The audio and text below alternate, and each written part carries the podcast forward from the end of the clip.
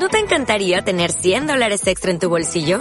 Haz que un experto bilingüe de TurboTax declare tus impuestos para el 31 de marzo y obtén 100 dólares de vuelta al instante. Porque no importa cuáles hayan sido tus logros del año pasado, TurboTax hace que cuenten. Obtén 100 dólares de vuelta y tus impuestos con 100% de precisión. Solo con Intuit TurboTax. Debes declarar para el 31 de marzo. Crédito solo aplicable al costo de la presentación federal con TurboTax Full Service. Oferta sujeta a cambios o cancelación en cualquier momento. Estás escuchando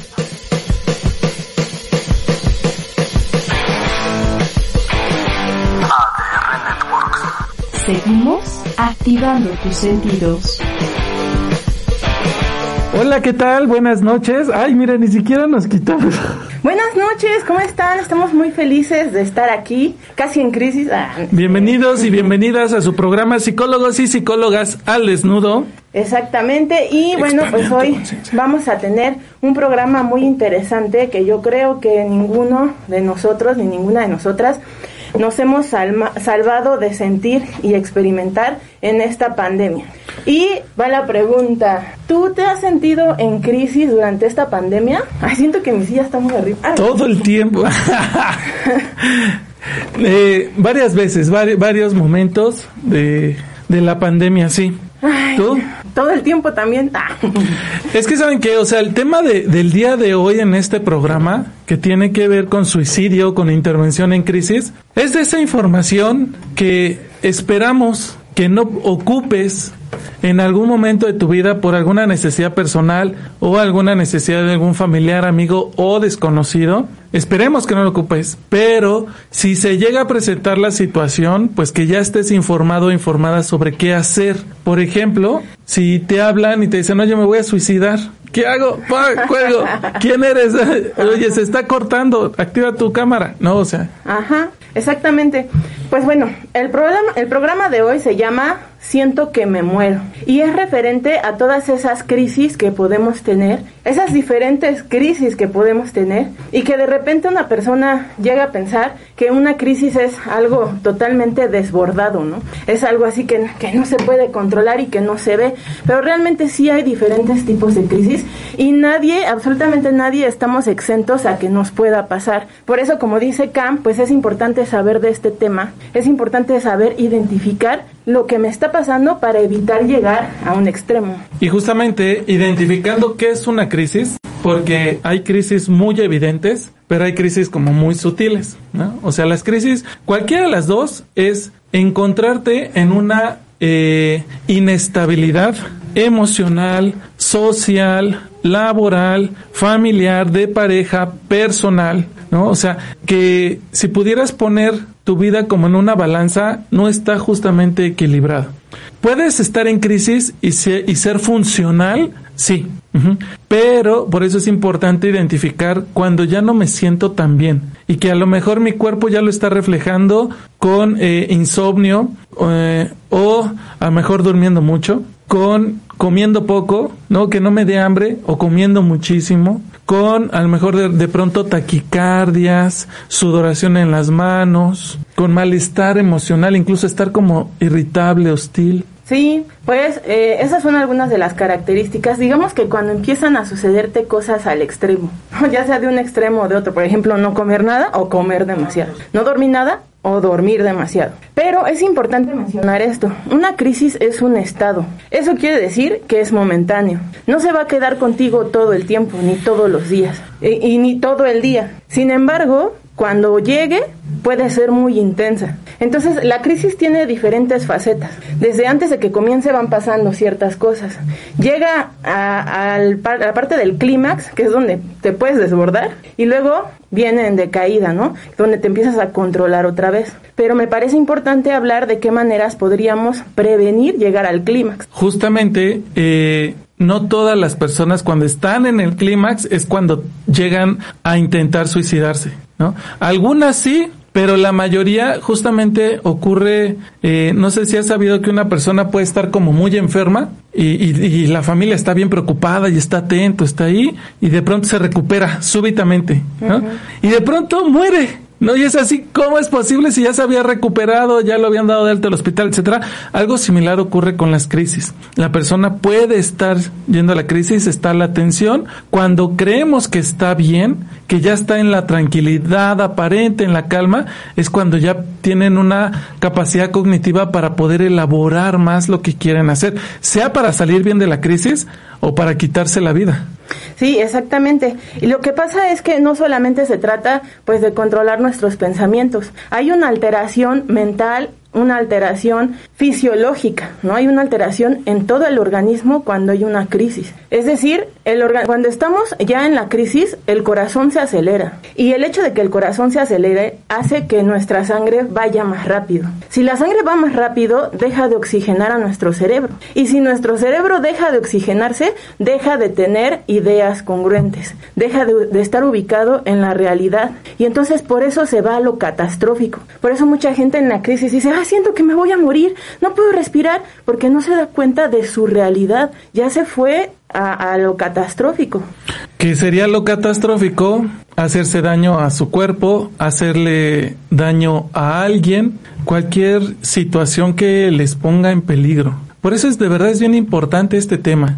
Eh, y además ahora, justamente con la pandemia, ha incrementado el número de, de, suicidios en, la persona, en las personas, ha incrementado el número de personas con depresión, aún no han sido aun cuando no hayan sido diagnosticadas, hay mucho ojo, han incrementado personas eh, con trastornos de ansiedad, eh, personas con trastornos eh, psicosomáticos, etcétera. Entonces es es importante conocer el tema. Claro, y también es importante identificar cuando sí es una crisis o cuando ya por todo digo estoy en crisis, porque justamente por esta razón hay personas que se están sobremedicando, ¿no? que incluso generan una adicción a los fármacos o ingieren alguna otra sustancia dañina como es el cigarro o el alcohol. Y eso no ayuda a controlar las crisis, eso altera tu organismo te altera fisiológicamente y por consiguiente te va a alterar también mentalmente y no va a ayudar en nada a que la crisis vaya disminuyendo.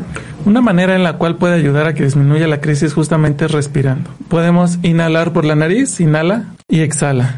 Si se dieron cuenta, la mayoría de las personas estamos acostumbradas a que cuando inhalamos levantamos los hombros justo como lo hizo la doctora Abril.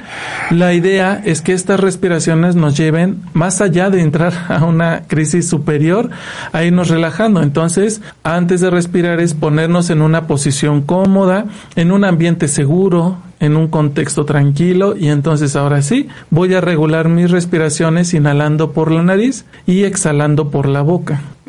Sí, hay crisis que de plano ya no se van a poder prevenir ni contener el momento de clímax. Lo peor que puedo hacer es intervenir a la mitad de la crisis. Lo que hay que hacer es permitir que la persona saque la energía que traiga, que es la que le está incomodando fisiológicamente, y una vez que saque esa energía, entonces llevarla a la calma. Pero ¿qué podemos hacer mientras saca su energía? Pues cuidarla, o sea, cuidar que no se vaya corriendo a una avenida, cuidar que no se vaya a hacer daño, cuidar que no le vaya a hacer daño a alguien. Es como contenerla, cuidar que y hacerle saber que ahí estamos para que se vaya tranquilizando poco a poco después de que saca la energía, que es la que lo lleva a la crisis. Sí, porque además fíjense, el programa tiene por título Siento que muero. ¿no? Entendemos que hay algunas personas que puedan ser dramáticas, sí lo entendemos, pero eso no quiere decir que esa persona no esté sintiendo que realmente muere, ¿sabes? O sea, nosotros no estamos en sus zapatos, no estamos en su situación, en su cuerpo, en su historia de vida para poder decir, estás dramatizando, estás exagerando, realmente sí siente que muere, ¿no? Por ejemplo, ahora que todo se ha vuelto virtual, de pronto pues están muchos haters y entonces hay personas que se vuelven virales de un momento a otro y no saben qué hacer con esos haters, ¿no? Y dicen, ¿saben qué? Me doy de baja de Facebook, me voy de baja de baja de de TikTok y es así de no exageres, no es que esté exagerando, es que esa persona el único recurso que encuentra para lidiar con la crisis justamente es darse de baja, es alejarse de las redes. Claro, y justamente retomando este comentario que dices que se me hace muy importante, quisiera mencionar que para llegar a una crisis no es necesario que te pase algo extraordinario, porque muchas personas piensan que entras en crisis pues porque te asaltaron o porque chocaste o porque algo muy malo pasó, pero no es así. Realmente cualquier situación desagradable, que tu cuerpo sienta desagradable, te puede llevar a una crisis. Un ejemplo es lo que acaba de mencionar el doctor Kamchay. Pasamos tanto tiempo frente a la computadora sin convivir con nadie, sin hablar con nadie en todo el día, sin movernos, sin hacer ejercicio y con la presión y el estrés del trabajo, que poco a poco eso se va volviendo burnout, o sea, se va volviendo un agotamiento muy, muy, muy, muy, muy pesado. Y entonces basta una gota que derrame el vaso, ¿no? Por ejemplo, molestarte con tu pareja, que se te caiga algo, que se apague la computadora, que no logres hacer algo, para que llegues a la frustración total y entonces ya se acumule tanto que eso se vaya generando poco a poco una crisis. O sea, la acumulación de situaciones desagradables es lo que van generando las crisis.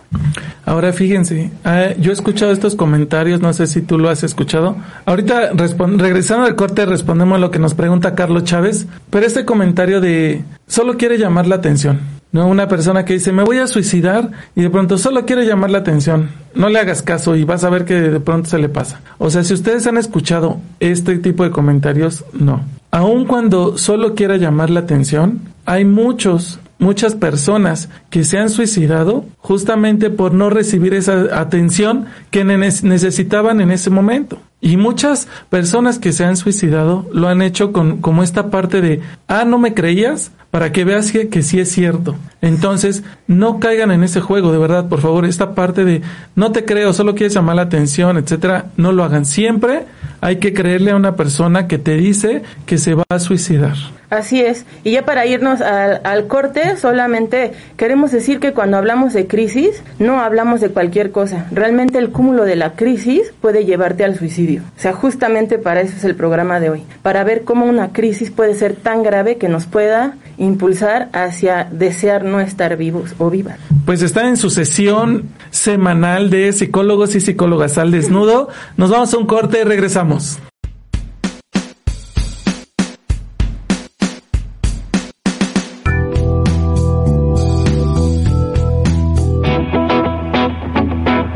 En equilibrio con Edith 10 todos los martes y jueves a las 9 de la mañana. Hola, hola, ¿qué tal? ¿Cómo están? Muy, muy buenos días. Bienvenidos una vez más a este su programa En Equilibrio con Edith 10. Ahí es donde creo que puede más y perdura más el amor y el cariño de las personas. Un programa que busca el equilibrio físico, emocional, familiar y de pareja, pero sobre todo personal. Mira, hay que ser agradecidos bendecidos con tener un hogar, con tener comida, con despertar un día más y valernos por nosotros mismos. Realmente los temores, sí, sí podríamos hablar de que son una emoción tóxica. O tenemos la necesidad todo el tiempo de que los demás estén pensando sintiendo o actuando igual que yo. Nunca es tarde. Nunca es tarde. Para. Para. Alcanzar. Alcanzar. Tus sueños. Tus sueños. Te amo, Aime.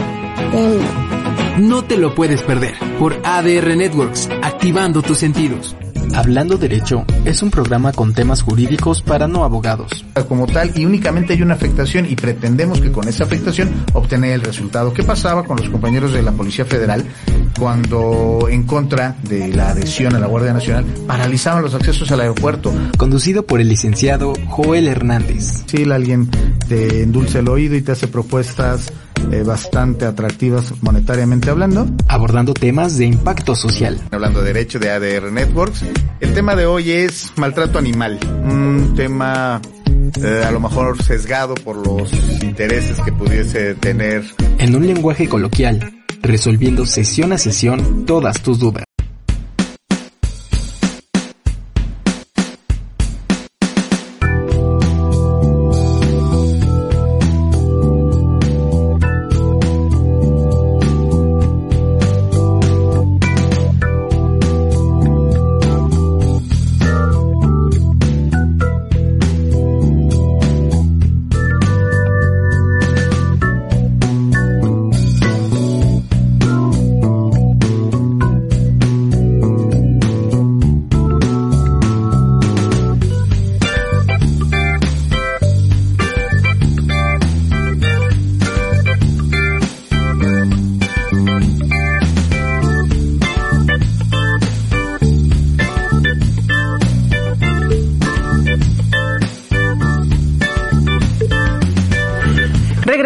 Su programa Psicólogos y Psicólogas al Desnudo y ahora ni nos presentamos, Luz. Les presento al doctor Camchay para quien no nos conoce y una servidora, la doctora Abril Dorantes. Y pues hoy estamos hablando de esas ocasiones donde, donde sentimos que vamos a morir, pero no porque lo deseemos, sino porque estamos en un estado emocional desequilibrado como es una crisis. ¿Has sentido, te has sentido realmente hasta, hasta el extremo de siento que me voy a morir de, en una crisis? Pues cuando tenía como 26 años, experimenté un ataque de pánico donde sí sentía que me iba a morir. ¿Qué fue lo que pasó por tu mente o qué pasó? ¿Qué te detonó eso? Es que saben que los ataques de pánico se presentan de manera súbita, o sea, no, no te va avisando. Eh, de un momento así en un instante tienes una sensación de que te vas a morir. Y eso acompaña y retroalimenta todos los demás síntomas de la ansiedad.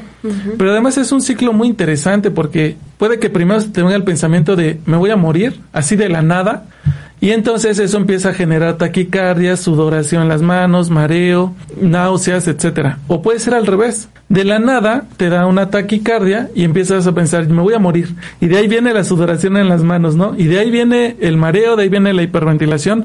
Es importante acudir con un especialista. Eh, en esa ocasión yo iba manejando y así se presentó, sentí que me iba a morir, que iba a enloquecer, pero como no tenía una justificación clara o real, incluso llegué hasta pensar en chocar mi auto para tener un, ahora sí, un motivo por el cual preocuparme. Porque de verdad era así de, o ah, sea, no estoy enfermo, no estoy en riesgo, entonces, ¿por qué siento que me voy a morir? Eh, y, y, eso pasa, por ejemplo, un luchador justamente que creo que venían de unas, unas luchas en un autobús le dio una crisis, un ataque de pánico, se bajó del camión y se, creo, aventó a un lago o algo así y se murió. Me explico, porque tratas de encontrar un motivo, una razón del por qué te está pasando eso. Sí, tratas de conectar con la realidad. Porque en una crisis o en un ataque de, pánico o de ansiedad, justamente te vas de la realidad. O sea, tú mente se acelera tanto, digámoslo así, que va muy adelantada al ritmo del cuerpo. Entonces es como si se desfasara la realidad que estás sintiendo con la realidad que está sucediendo y por eso pierdes el control, o sea, dejas de estar atento a lo que a lo que pase y por eso existe el riesgo, ¿no? Entonces hay personas que realmente sí se han llegado a, a matar en un estado alterado de su conciencia, en una crisis, en una ansiedad, porque necesitan parar eso, ¿no? Y como no tienen en ese momento los recursos psicológicos para poderlo hacer, pues se dañan eh, físicamente. Justamente eh, respondiendo a la pregunta que la primera pregunta que nos hace Carlos Chávez dice quisiera saber su punto de vista de la espiritualidad dentro de los procesos de acompañamiento en la crisis. En ese entonces yo no estaba muy apegado a la espiritualidad, a mi espiritualidad, tampoco a la religión. Pero son momentos, esos momentos de crisis donde no tienes de quién apoyarte o de dónde agarrarte, que justamente aunque yo no eh, era tan apegado a una religión, me puse, me ponía a rezar. Cada vez que se presentaba un ataque me ponía a rezar y eso me llevaba a mí a tranquilizarme. Además de, por ejemplo, me ponía a jugar en el celular, buscaba una manera de distraer mi mente y el acercarme a, a Dios eso me, me, generaba como contención. Y no estoy diciendo que Dios es, es, el que me llegó a calmar. Era mi acto de acercarme a, a, un, a un ser superior. Sí, yo lo que pienso es que eh, el estado de crisis, pues justamente no solamente es un estado mental, es un estado también corporal, fisiológico, orgánico. Entonces, eh, creo yo que cuando trabajamos con la espiritualidad, entramos en una especie de trance. El entrar en una especie de trance es concentrarnos específicamente en algo. Y en eso que nos concentremos, tiene que ver con la fe y la esperanza cuando trabajamos con la espiritualidad. Y entonces el concentrarnos en ese pensamiento y en ese en ese sentimiento de que las cosas van a estar mejor, por supuesto que nos puede ayudar mucho a manejar las crisis, porque lo que sea que tomemos como un punto de concentración fuerte nos puede ayudar a manejar una crisis. Puede ser una deidad, puede ser una creencia, puede ser eh, la naturaleza, el universo, el árbol, el quedarte mirando fijamente a una estrella o a la luna, abrazar un árbol, eh, acostarte en la tierra, en el pasto. O sea, todas estas cuestiones espirituales, por supuesto que ayudan muchísimo. Describir el color de tu ropa, describir el paisaje, describir el lugar donde estás. O sea, el que tú ayudes a tu mente a concentrarse en un punto específico, eso la puede atraer otra vez, volver a la realidad. O como decía el doctor Kamchai, el respirar, el poner los dos pies sobre la tierra, que eso genera un arraigamiento, o sea, sentir que estoy realmente parada en la tierra, me trae aquí y ahora y eso ayuda a ubicarme en la realidad. Ahora, es bien importante la pregunta que hace Carlos Chávez, o sea, de verdad. Y te voy a decir por qué. En esos momentos de crisis, lo que necesitas es contención, lo que necesitas es compañía, lo que necesitas es ayuda, lo que necesitas es catarsis. Eh, pero de pronto, ¿qué pasa cuando no hay nadie, ¿no? O de las personas que están, yo no me siento en confianza para acudir a ellas y, atender esta necesidad. Ahí viene la parte espiritual. Pero ¿por qué me, para mí me parece así una pregunta bien interesante? ¿Qué tantos psicoterapeutas trabajan la parte espiritual con sus pacientes? No religiosa, espiritual. Pues es una buena pregunta. Yo la verdad es que no sé, no sé de muchos psicoterapeutas que trabajen con la parte espiritual, pero el, el punto que le doy muy, muy grande a la parte espiritual, justamente es que nos da una habilidad muy importante, la habilidad de mirar hacia, hacia nuestro interior, la habilidad de conectar nuestro cuerpo con la tierra, con la vida, con la fe, con la esperanza y por lo tanto con el impulso de vivir, con una motivación de vivir, de, que haya un para qué estar aquí.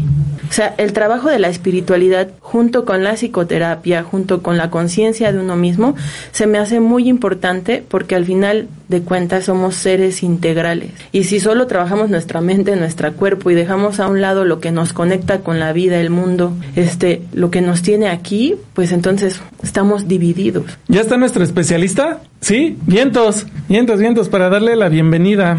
Eh, eh, bueno, estamos muy felices, muy, muy felices porque tengo a tenemos a un súper invitado. Tengo, tengo.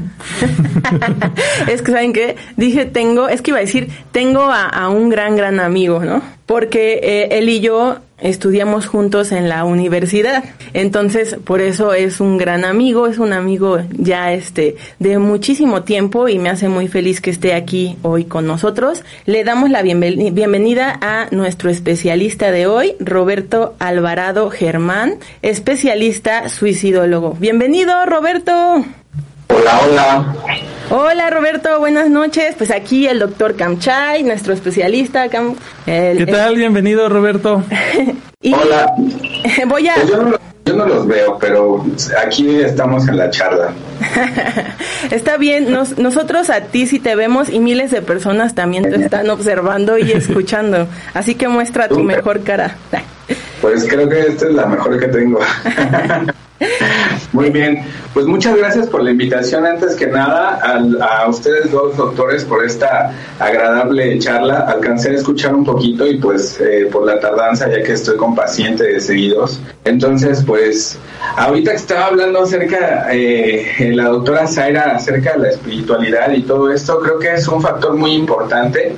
Y yo diría que uno de los principales, y se los voy a enfocar tal vez desde mi punto de vista, no sé si ya, ya este, pueda participar, Adelante, adelante. Este, bueno, te iba a dar tu, tu, presentación de lo que has estudiado. La verdad es que a mí sí me gustaría presentarte para que la gente eh, sepa quién está hablando, a quién está escuchando. Entonces, eh, quiero presentar ahora sí a nuestro especialista, Roberto Alvarado Germán.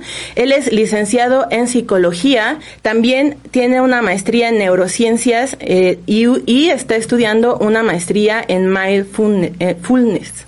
Este, mindfulness. También este, ha, ha, cursado diversos estudios como, por ejemplo, eh, asesor herbolario, terapia holística de sanación, masaje holístico, intervención en crisis suicida y prevención al suicidio. También eh, ha trabajado en asociaciones de prevención al suicidio y es reconocido a nivel mundial por la Red Mundial de Suicidólogos. Actualmente tiene una asociación de prevención al suicidio que se llama Vitas. ¿Sí lo pronuncié bien? Entonces, como lo ven, pues es un experto especialista en temas de suicidio y justamente por eso lo traemos hoy con nosotros. Bienvenido. bienvenido, Roberto. Aplausos. Muchísimas gracias. Oigan, pues eh, eh, después ya de esta grandiosa presentación, de verdad les agradezco nuevamente la invitación. Y pues me gustaría retomar este punto principal porque eh, cuando los pacientes llegan al consultorio, eh, o más bien cuando acuden a esta idea suicida o un pensamiento suicida, lo que está sucediendo dentro de ellos es que quieren terminar con una parte fundamental. Y la parte fundamental pues es el cuerpo. Entonces siempre está una pregunta flotante, la, pregunta al aire, en donde yo les hago eh, la siguiente invitación ¿Por qué quieres terminar con algo que posiblemente no te duela? Porque lo que duele es lo de adentro.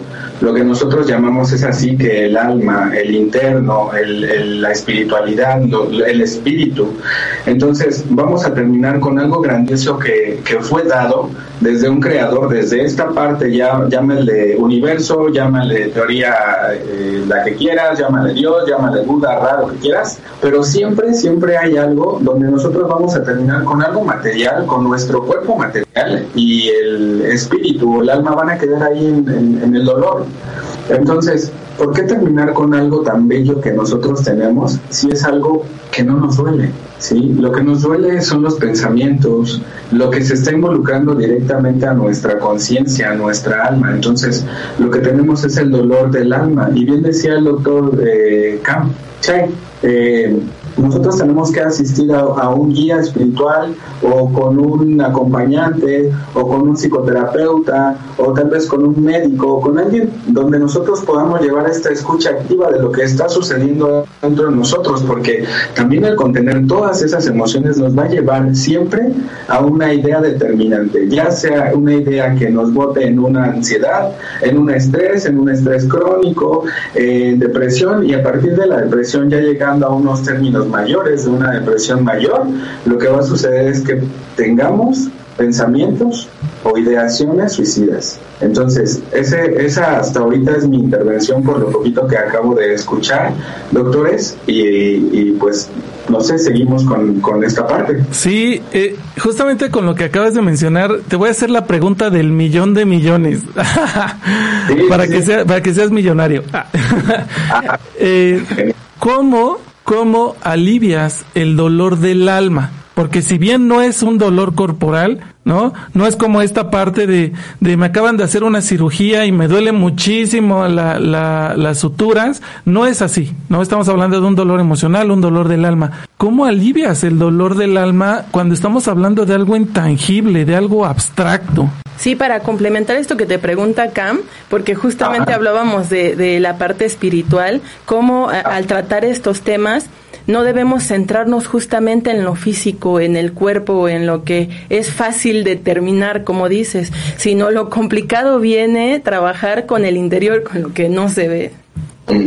Ok, bien, pues eh, una de las respuestas principales a todo esto y que no solamente surge en la parte del suicidio, sino cuando tenemos alguna pérdida, pues es entrar en catarsis. Y la catarsis emocional tiene que ser algo súper básico en cualquier eje fundamental de la situación en la que nosotros estemos pasando. El hablarlo eh, el razonarlo, el concientizarlo, el llevarlo a cabo ante una práctica, ya puede ser, te lo puedo enfocar desde diferentes puntos, ¿no? Desde una práctica meditativa, una práctica espiritual, una práctica con un eh, psicólogo, con un psicoterapeuta, con un acompañante espiritual. De esa manera nosotros podemos sacarlo, ya sea con la catarsis en donde estemos llorando, o ya sea verbal, o ya sea eh, física, en el sentido de hacer algún deporte, y el deporte nos va a llevar mucho hacia esa concentración, hacia una meditación de lo que nosotros estamos haciendo, que está pasando con nosotros, pero si no lo hacemos consciente mediante esto, es preciso que por eso están los profesionales de la salud, para que ustedes puedan acudir a ellos y les ayuden a entrar eh, en razonamiento o, en una catarsis o en, en esa crisis que nos va a ayudar a salir. A veces créanme que el entrar en crisis no significa perder todo. A veces es un momento de impulso para poder salir eh, de, ese hoyo o de ese agujerito en donde estamos, ¿no? De hecho, creo, que, que muchas, en muchos momentos de nuestra vida hemos estado en crisis, ¿no? Pero no lo tenemos como tan consciente. Así es.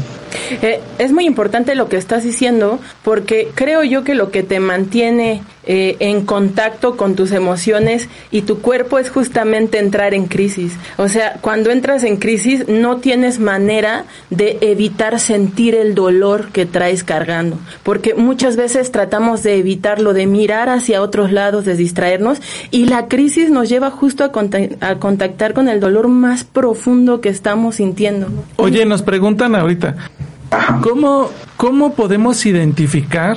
Porque, bueno, nos preguntan que si los niños y las niñas pasan por crisis, pero eso es inevitable, ¿no?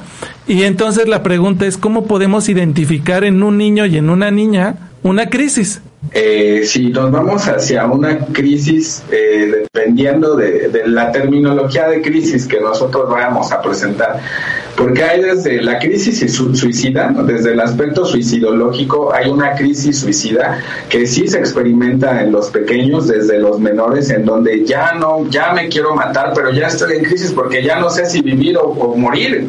Sí. creo que preciso es por eso se llama este tema, ya no sé a dónde quiero, quiero estar. Y entonces ahí viene la crisis en donde es la parte fundamental o el apuntalamiento para que nosotros tomemos la decisión en que si lo hago, o realmente no, o tomo algunas otras expectativas, pero lo que sí se puede identificar antes de una crisis, pero ¿por qué llegar hacia una crisis? E, exactamente estamos hablando de prevención y la prevención es la parte fundamental tanto de la sociedad como de la familia para que todas las personas que están a, nuestro alrededor pues no lo hagan, ¿no? Entonces, lo que nosotros podemos identificar son los factores de riesgo en los menores que pueden llevar hacia una crisis suicida.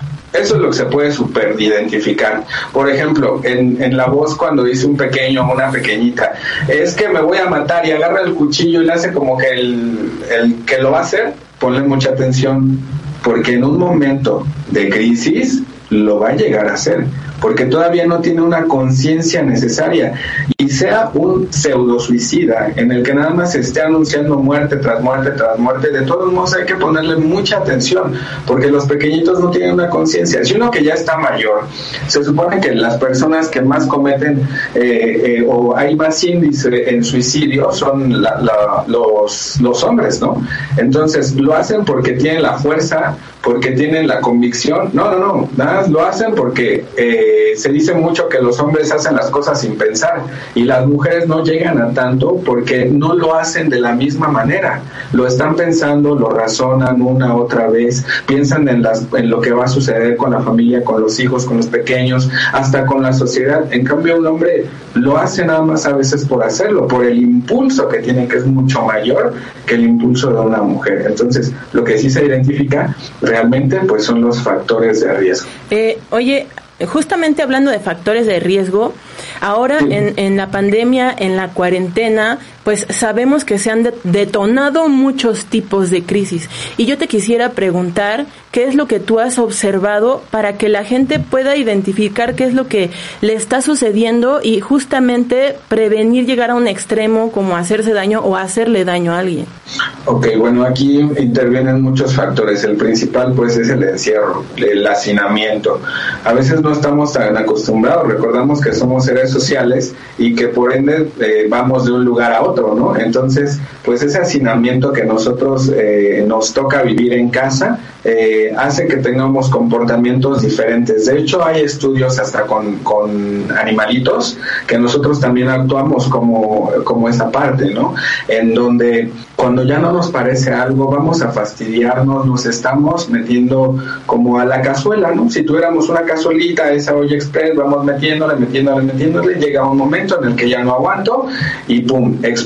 Los factores pueden ser diversos, puede ser el factor económico, el factor social, el factor de convivencia, el factor, este, no sé, hasta higiénicos, ¿no? Han llegado a tener bastantes estresores para que todo esto pueda surgir.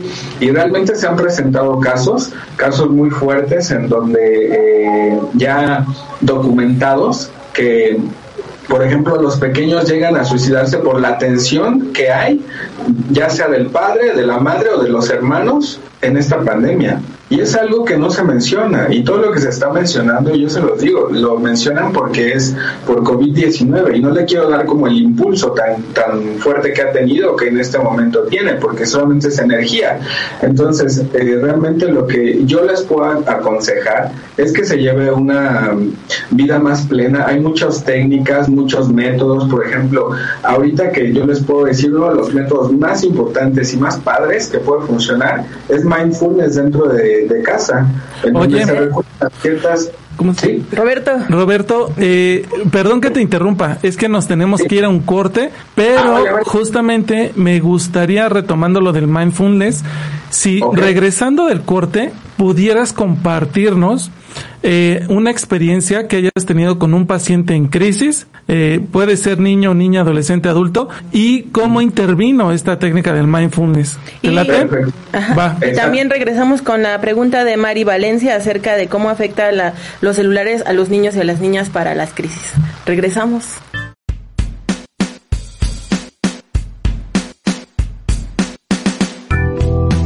El Espantapájaros es un programa lleno de música, rock y mucha información. Sí, está como, como feito. Y bueno, Don Burdalac ya está Eh, pero sí traté de, de evitar los mitos, ¿no? Que luego hay en nuestro medio, que hay mucho, muchos mitos y muchos mitos. Todos los viernes a las 6 de la tarde por ADR Networks, activando tus sentidos.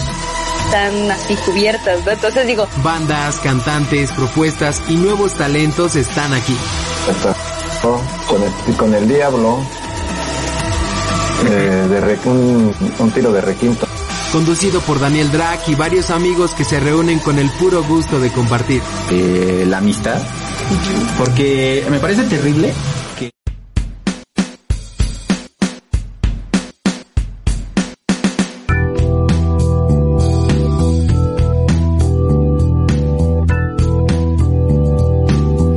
Ya estamos de regreso en su programa Psicólogos y Psicólogas al Desnudo con nuestro especialista suicidólogo eh, Roberto, que justamente eh, en este bloque pues nos va a nos, nos comenta, nos va a comentar que esta, esta técnica del mindfulness funciona muchísimo en personas que están atravesando por eh, una crisis.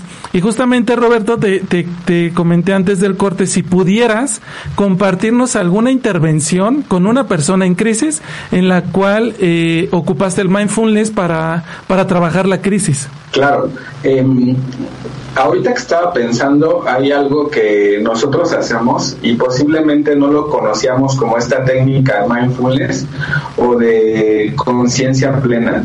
Cuando llamamos a un número, em, ya de prevención o de atención, por ejemplo, o al locatel, supongamos, lo que va a suceder es que eh, la primera persona con el contacto telefónico nos va a preguntar qué está sucediendo. Si yo en crisis, lo que va a hacer, a ver, espérate, respira profundo, mantén tu respiración, inhala, exhala, inhala y exhala. Y entonces ahí estamos aplicando la técnica de mindfulness y no lo sabíamos. Entonces, eh, yo les puedo decir que las técnicas que yo aplico con eh, la mayoría de mis pacientes en mindfulness es tener la conciencia plena de su respiración en el momento que me llega una crisis. ¿Por qué? Porque va, a- va a oxigenar directamente a mi cerebro y entonces va a actuar de una manera adecuada. Y lo que va a hacer es, supongamos, tenemos todos esos pensamientos que, te- que son este, agobiantes, que los tenemos ahí, que están abotargados, que están así, todo, todo, todo, y tenemos el super cascote aquí en la cabeza. Lo que va a hacer con la técnica, con la técnica de respiración, que yo les puedo recomendar una técnica de respiración en inhalo en 5, retengo o hago una pequeña apnea corta, exhalo en 5, ¿sí? Y otra apnea corta, sería un cuadro. 5, 3, 5, 3. Inhalo, apnea, exhalo, apnea. Entonces, esto va a ayudar a bajar niveles de ansiedad y niveles de estrés. Nuestro cortisol automáticamente se va a autorregular. La verdad que son técnicas muy fabulosas que se han utilizado desde tiempos antiguos, bastante, bastante antiguos, Buda, Rama, todo esto. Entonces, yo se lo recomiendo ampliamente. Ese ejercicio es genial que es justo lo que estábamos eh, platicando de no trabajar únicamente eh, con la parte mental, fisiológica, sino también con la espiritualidad, la respiración.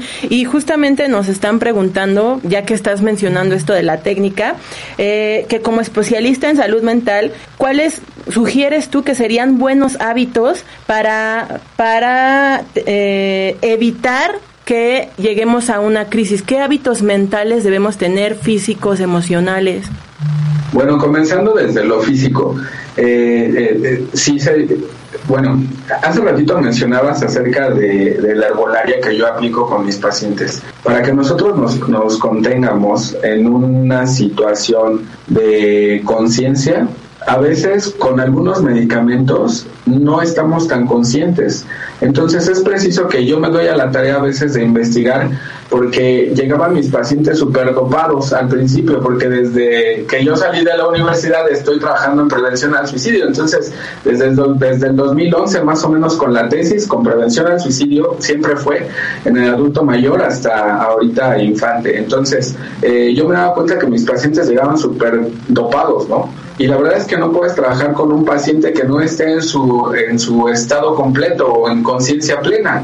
Ajá, entonces lo que se le hace pues es, eh, vaya, no sustituir, sino acompañar de una manera diferente al paciente y que el medicamento lo vaya sustituyendo poco a poco para que se vaya haciendo consciente tanto físicamente como mentalmente. Entonces, para que tú puedas tener estos buenos hábitos, lo que yo te recomiendo desde mi punto de vista y perspectiva, porque cada quien maneja una perspectiva, diferente. Podemos saber este, estos psiquiatras holísticos, porque hay hasta psiquiatras holísticos, como psicólogos holísticos, así como también que, que supermedican y medican bien, ¿no? Entonces no hay algún punto de vista diferente, sino nada más eh, un simple punto de vista. Entonces, lo que nosotros podemos mantener es comer sano, que eso va a ayudar a que todo nuestro organismo se regenere de una manera súper wow y sea algo específico. Eh, ¿Qué más podemos hacer? Tener pensamientos positivos. A pesar de que se dice que la psicología positiva apenas entró en, un, en, en, este siglo de una manera diferente y que no se ha manejado la psicología positiva, lo que va a, a darte un poquito más va a ser una salida hacia ver todos los pensamientos negativos como neutrales y no empezar a juzgar de eso se trata la psicología positiva. Entonces, tener pensamientos positivos, tener una buena alimentación, checar el círculo de amigos que te rodea, porque del círculo de amigos más o menos con los que tú te estás juntando, el 70% lo tienes tú de cada uno de ellos. Tú actúas como ese 70%. Y el otro 30% simplemente es tuyo. Entonces, checa con las amistades con las que estás y lo que te puedo recomendar así ampliamente ¿sí? Que no los juzgues, sino que juzgues tu comportamiento al estar sola y al estar con ellos, o al estar solo y al estar con ellos. Creo que eso serían algunas técnicas, eh, la higiene eh, personal, y más allá de la higiene personal y ya en lo físico, la higiene de aquí de la cabeza, es lo más importante, que nosotros tengamos ideas precisas, ideas bonitas, ideas latentes hacia lo positivo, a pesar de que la circunstancia y todo esto de la pandemia que nos ha traído vueltos locos, a veces no nos los permita. Por ejemplo, ahorita que estás en el programa, ver de este tipo de programas, dejar de ver así como toda la basura que nos está contagiando y contagiando, eso sería algo súper benéfico para tu salud mental. Oye, Roberto, justamente hace un momento mencionabas la parte de la prevención. Desde tu percepción como suicidólogo, con, con todos estos cambios que han ocurrido con la pandemia, eh, ¿cuáles alcanzas a mirar que eh, cuáles situaciones, cosas, lo que pueda ocurrir en un futuro no muy próximo, que puedan desencadenar crisis en las personas a partir de todo esto que se ha venido a través de la pandemia. Pues yo creo que eh, así viéndolo a corto plazo, la, la, crisis al entrar a la escuela con los pequeños. Eh, así como no estuvimos preparados para afrontar la pandemia porque fue fugaz, eh, tampoco estamos preparando mucho a los pequeñitos, ¿no? Y entonces esa sería una tarea súper impresionante para que no presentaran crisis. Ahora, todas las personas que hemos estado trabajando, eh, me incluyo también porque yo lo he hecho desde casa, eh, tenemos eh, ahora como esta parte de entrar en crisis si es que yo me subo al metro y todavía no me, no me he vacunado, que ya llegué con mis compañeros y somos eh, mil, mil quinientos y como toda esta parte de la protección, entonces esos serían algunos de los riesgos factibles que en este momento yo observo, porque si nos damos cuenta, el riesgo surgió desde el cubrebocas, desde el tener una ideación o un pensamiento en él, y si me enfermo y contagio a mi familia, mejor me suicido, porque no quiero que lo pasen, porque no está la economía, porque no estoy bien, porque no está la sociedad, porque no está todo. Entonces, mejor me voy. Y a veces muchas personas, y no a veces, sino en algún momento muchas personas optaron por esta, esta situación, pero primero entraron en esa crisis, una crisis impresionante. Entonces ahora las otras crisis que yo, yo, yo veo así como cercanas, pues serían estas dos partes. ¿no? Eh, pues antes de, de, irnos, Roberto, unas últimas palabras que quisieras mencionar antes de ya ya se nos fue el tiempo súper rápido para terminar el programa. Y referente a las últimas palabras, este, justamente crees que pudieran ser a decirles a las personas que ya están en crisis o que se sienten así, pues, ¿qué, qué hay? ¿Qué pueden hacer? ¿no?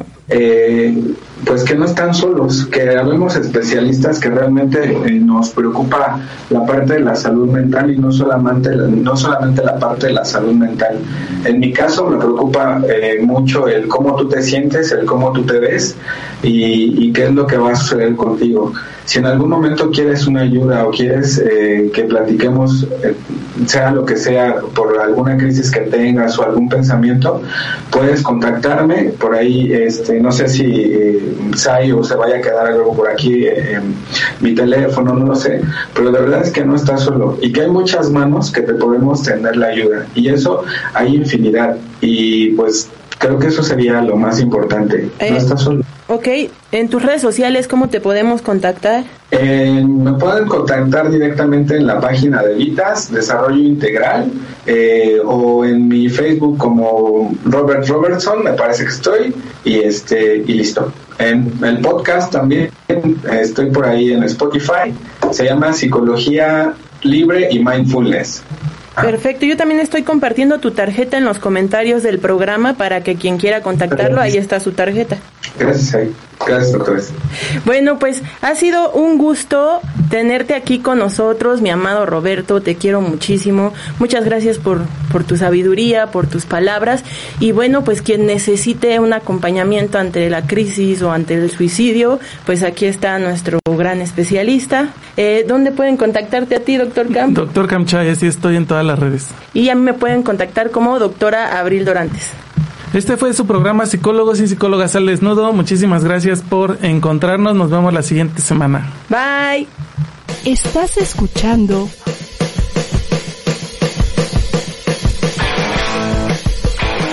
ADR Networks. Seguimos activando tus sentidos. Como nuevo cliente de Western Union, puedes disfrutar de una tarifa de envío de 0 dólares en tu primera transferencia internacional de dinero en línea. Envía dinero a los tuyos en casa de manera rápida, fácil y conveniente. Visita westernunion.com o descarga nuestra app hoy mismo y tu primera tarifa de envío corre por nuestra cuenta. Aplican ganancias por cambio de moneda. No disponible para tarjetas de crédito y envíos a Cuba. Servicios proporcionados por Western Union Financial Services Inc. NMLS 906983 o Western Union International Services LLS NMLS 906985.